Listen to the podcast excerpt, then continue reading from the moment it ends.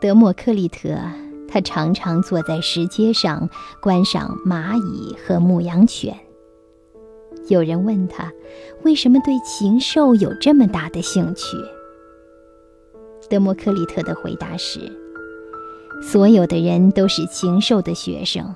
我们从蜘蛛的身上学会编织，从燕子的身上学会建筑，从百灵鸟那儿学会歌吟。是呀，动物为人类做出了巨大的贡献，人类从动物身上吸取了许多宝贵的知识。蝙蝠是一种只在夜晚才出现的动物，一身漆黑，长得像老鼠。由于长相可怕，人们将其传说为一种偷盐的动物。可是，就是这么一种长相可怕的动物，它有着很大的本领。蝙蝠的眼睛天生近视，飞行中不能靠眼睛来观察路线。可是，它能在密林中飞行，不撞上任何树枝。这是为什么呢？原因就在于。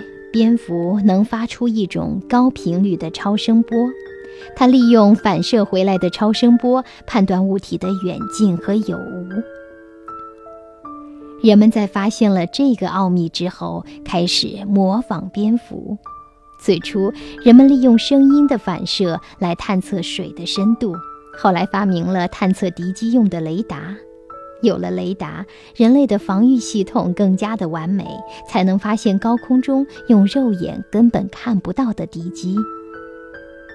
另外，学习鸟类的飞翔，人们发明了飞机；学习鲨鱼在海里潜水，人们发明了潜水艇；学习青蛙的游泳，人们发明了潜水衣等等。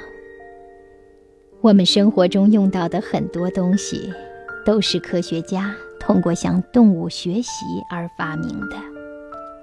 记得在我小的时候，没有什么玩具，最好的玩具也许就是泥巴、树叶，还有那些可爱的小动物，比如蚂蚁什么的。